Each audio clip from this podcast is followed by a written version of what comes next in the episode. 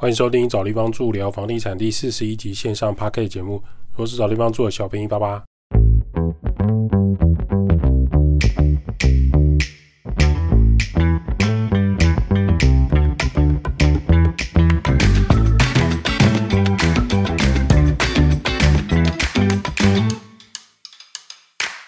找地方住聊房地产，找地方住是一间租赁管理公司，老屋翻新。我们服务项目有房屋主代租代管理房子、包租代管服务、装潢设计工程、局部小工程协助、布置软装设计。有官方网站 IG 来连接，有相关服务可以写 email 或是加赖官方账号询问。找不到连接的人，请直接到官网，拉到官网最下方就有连接。最近日本有大地震，甚至有海啸警报，还有一些灾情。其实台湾也是地震带。小编最近就有阅读结构技师的书籍和文章分享给各位。为什么买房子的时候呢，要慎选结构技师和营造厂，确实遵守法规要求啊，或是优秀的结构技师设计出来的房子，耐震安全大概可以给到一百二十分，满分是一百分。因为按照法规和结构技师计算出来的图，施作完成就是安全的房子。可是因为建筑工地不像结构技师坐在冷气房里面做模型画图就好，现场工地天气很热，钢筋很重，环境又差，通常通常现场很难做到跟设计师一样完美。那一个比较优良的营造厂可以把原本一百二十二十分的设计图还原成一百分的房子，算是有打折扣，但还是安全的，就是非常安全的房子。但如果今天遇到做事比较粗心的结构技师，设计出来的房子原本就只有一百分，又遇到品质低下的营造厂，那最后设计出来盖出来的房子可能只剩下六十到七十分了。一般人如果不知道要怎么选择技师跟这个营造厂呢，还有什么其他方法可以避免踩雷呢？毕竟买房是一辈子的事情。结构技师建议避开那些不良的结构系统，比如说你看到那个大楼或建筑师的构图是什么单跨结构物啊，或是超高太细长的、很瘦高的建筑物，建议都不要碰。选择好的设计、好施工的结构物，四平八稳的反而比较安全。尤其是在地震带的台湾，因为这些结构物就像一张比较简单的考卷，不管是怎么样的结构技师跟营造厂，都不至于考太低的分数。最重要的还是呢，选择优秀的结构技师，过去评分绩效良好的营造厂，还有画图跟外形很合理的结构系统，还有建筑外观，才有机会遇到耐震又安全的好房子。所以买房子没办法只看预售屋，了解一下建商的名称、建筑师事务所名称、承包营造厂的名称，这些都要上网络去查一下资料，实际问一下师傅圈，会有不同的心得跟看法。讲到房屋结构，顺便来聊一聊房地产的隔音。墙壁的隔音如何判断呢？有一些中古屋跟新城屋房间内部的隔音，可以敲墙壁看看，听声音跟手感，声音非常扎实坚固的感觉的，通常是 RC 水泥红砖墙，其他材质会有不够扎实，但又不是木板的那种敲击感觉。通常这边我们都会称为轻隔间材料。现在很多建商大多高楼层采用新的轻隔间工法，因为施工快速，运送比较方便。高楼层电梯大楼房屋呢，以现行法规来看，又有载重、楼层载重计算跟地震考量，隔间材料会跟大家想象当年的不太一样。传统的透天座或公寓呢，大概一楼到六楼，RC 华夏或是 S SRC 钢骨的大楼，大概十楼到三十楼，有些是 SC 的，这就不能全部都使用红砖来判断，这还是要透过专业技师跟建筑师来确认计算跟盖章。那回到墙面，假设敲下去有空心感，像木板隔间，除非周遭都是住认识的家人或是同学，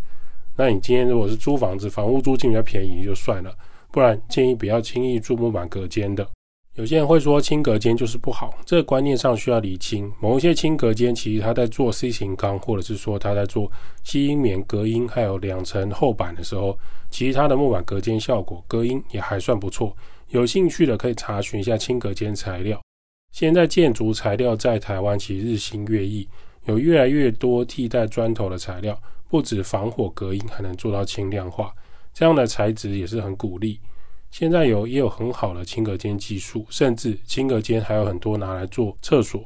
好多年防水耐用的程度就不是传统木桶隔间可以比拟的。那当然，砖头隔间还是有砖头隔间的好处，缺点就是它施作比较慢，而且它载重也比较重。隔音效果来看，水泥砖墙会大于不同材质的轻隔间，再大于木板的隔间。先以这个标准来判断，中古屋跟传统租屋就没问题。不过呢，所谓的进步就是现在看起来很正确的答案，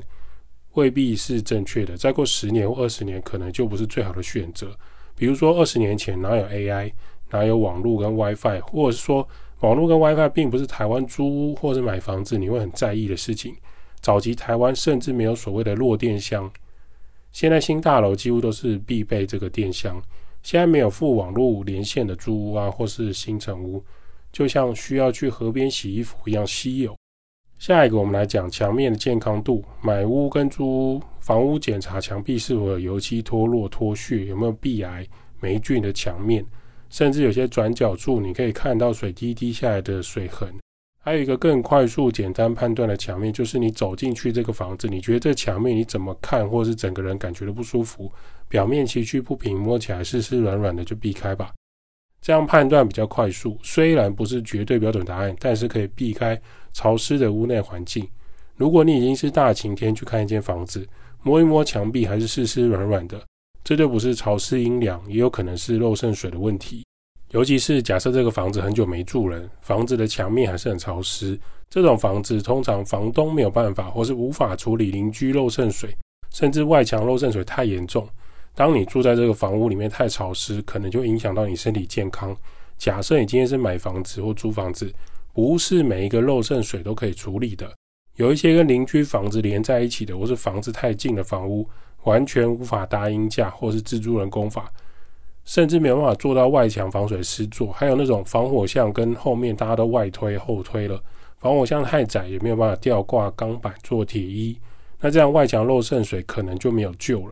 当你触碰油漆凸起的地方，手指头轻轻碰一下，它就会破掉、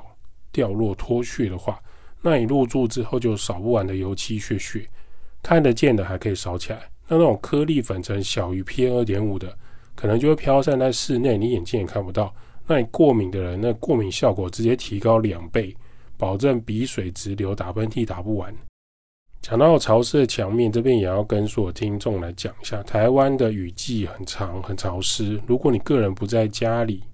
就是你出门上班、上课，宅在家里追剧、打电动，尤其是像现在什么霸王级寒流、冷天气，千万不要说有窗户紧闭，至少要留一点点缝。最严重的就是全家所有气密窗都关起来。室内空间又不流通，那外面的温度、湿度跟里面又不同，很容易让屋内潮湿发霉。过于潮湿的室内啊，像你的皮件饰品、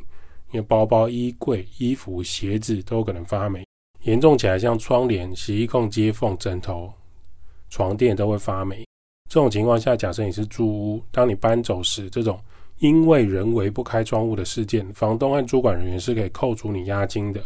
因为你人为的原因不常开窗，让屋内大量潮湿发霉，导致这都不是天灾，是人祸，所以还是要注意。如果你有经常使用除湿机，就可以避免这个问题。今年的总统候选人啊，都有提到一些房屋政策、房贷优惠或者其他的口号。先不说他们未来怎么落实啊，有些人会觉得租屋好烦，想要买一间房子，自己想要怎么改造房子，怎么 DIY 就怎么弄。买房能负担多少房贷，最终还是重点了。多少民众呢？准备了一些自备款，决定购屋之后，最担心的就是能不能付得起每个月的房贷支出，会不会沦为房奴之类的。计算房贷每月负担的费用，像月收入啊、利率啊、房贷成数、贷款期、房贷负贷比，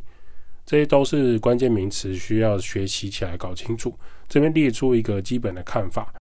以个人为例，如果你月收入有六万块，最适合房贷总额大概是四百八十万左右。如果你双薪家庭，每月总收入十二万到十三万，最适合房贷的总额大概是一千两百万左右。这边把它量化比较好判断，原因是因为把你的月收入总额乘以八十倍，就是每个人大概可以接受房贷总金额。四百八十万的房贷用两趴来计算，二十年的本金加利息、本利摊，一个月大概是两万两千块左右。以六万块的收入来讲，不可能六万元全部都拿来付房贷。所以四百八十万的房贷每个月还两万二，还算是可以接受的状态，差不多三分之一的月收入。注意，顶多拉到二分之一的房贷就是极限。如果你算一算本金加利息的摊还，房贷本利摊超过二分之一的收入，就表示现在你们两个不适合买这间房子，建议还是要换区域看房，比如说距离远一点，用距离来换一些价格，这样的每个月负担比会再低一点。考量到贷款成数，还要注意的是自备头期款以及其他的税费、中介费、装潢费、家具家电的费用都还没有列入，所以不要说超过总收入二分之一，最理想还是三分之一，差不多这个区间你会比较负担比较小。单人付房贷跟夫妻双人共同还款，房贷负担状态，银行的判断就不太一样。先以二十年来计算，部分金融机构已经推出三十年或四十年轻松还款房贷专案。但如果你贷款时已经四十岁或五十岁，贷款期拉长已经不见得是好事情。银行会看你所有权人就登记人的年纪高，可能就不会贷款给你三十年到四十年的。再来就是四十岁再加三十年就已经七十岁了，所以他更不可能贷款给你四十年，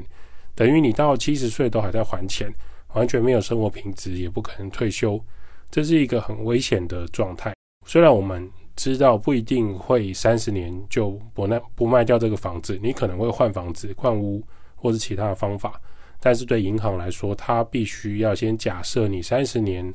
到四十年都要支付这房贷压力，你会住在这里。所以买房跟租屋的判断还是要回到理性跟实地计算会比较好。也不要因为青年安心成家的新的方案，或是某候选人说一千五百万房子可以全额贷款，你就傻傻的直接跳进去火圈里面。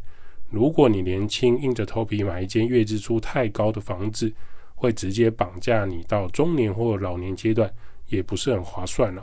接着来聊一聊平数，这个以前有聊过，现在再跟大家讲一下。首先，平数是怎么来的？它的由来是什么？据说是来自于日本江户时代，一平的面积等于两块标准榻榻米的面积。日本人在算这个叠席，也就是说榻榻米的严格规定。两个叠席榻榻米合在一起，就是一个边长一间的正方形，差不多是六日尺，称为一平。全世界目前只有台湾和部分日本、部分韩国还在使用平数为单位，大部分国家都是使用平方公尺来计算空间大小。台湾一平大约是一百八十乘一百八十公分，会比标准双人床一百八十八乘一百五十公分再大一点点。当你想要目测这个地板面积的时候，可以用可以塞进几张双人床来评估这个空间的平数。台湾的建商或是买房子最大的问题，还是需要购买公平公设比跟那个虚平。租房子也是如此，不可能说你不跳过梯间、跳过公设。这一点就是现场评估室内空间够不够你使用，这个会比数字准不准确来的更重要。例如说，他就算写十平，可是你东西超多，你有二十双鞋，你需要两个双人衣柜，这样空间房间就会有很多空间是拿来囤东西的，你自然室内空间可能就不够用。当然，如果你进入这这个空间之后，一张双人床之外放不下其他双人床了，租金又很高，那这样的空间可能拥挤，不太适合。假设还没有窗户的暗房，那真的是把自己关在水泥方块中，是在做中部重吗？平数的判断不要落入这种迷思，双人床大概估算就好。再来就是研究你屋内个人的物品是不是可以搬过去收纳比较重要。这样的空间是不是你们可以舒适居住？无论买房或租屋，对于平数的感觉就可以这样去判断。租屋就是看够不够用，买房可能每一平就是差二十万、差一百万、差两百万。那当然你需要留意扣掉公社之后的实际室内平数是多少。所以平数对每个人来说，租屋在买房都是需要注意的。最后来讲一下啊，这一次选举有很多证件啊，不管是对于房地产还是人民经济，都还是要留意。回到最根本，如果人人都想要当大爷，那谁来做服务业呢？为什么这个时代每个人都需要做投资理财？为什么需要小资金出去为自己工作？为什么你需要买股票基金？为什么你除了上班之外不能安居乐业呢？因为通货膨胀跟薪资成长很缓慢。台湾目前处在发展中的状态，一千五百万人口到两千万到两千五百万的之间的过程阶段，经济发展很重要。当台湾老的富人已经传承下来更多的房产财富和财务知识给下一代的时候，自然会产生商业上未来更大的 M 型化发展。股市、国家债务、个人债务、国民存款金、保险配置、名下房地产还有其他的动产资产配置。二零二四年之后，回到老百姓一个人自己也是缺一不可。与其寄望国家的基本工资调涨或是利率调涨来改善自己的生活，不如还是靠自己的学习，还有你的财务配置来得更稳固。政策或许只能帮助到弱势团体，只能帮助到弱势的人，他并没有办法协助到最多最多的中产小资阶级。富人可能有帮助到，只是你感觉不到。希望周六大选之后，每个人都可以拥有自己最好的期待，还有台湾最好的发展。找地方住，每个人都需要找一个舒适的地方住。代租代管、包租代管、装修工程、布置设计。p a r k a s 分享租屋投资房地产。如果对于房地产相关、房东、房客装修有任何问题，都欢迎 p a r k a s 五星好评留言，或是直接写 email 给小编。小编的讯息跟信件很多，收集之后呢，会在节目上做 Q&A 分享喽。拜拜。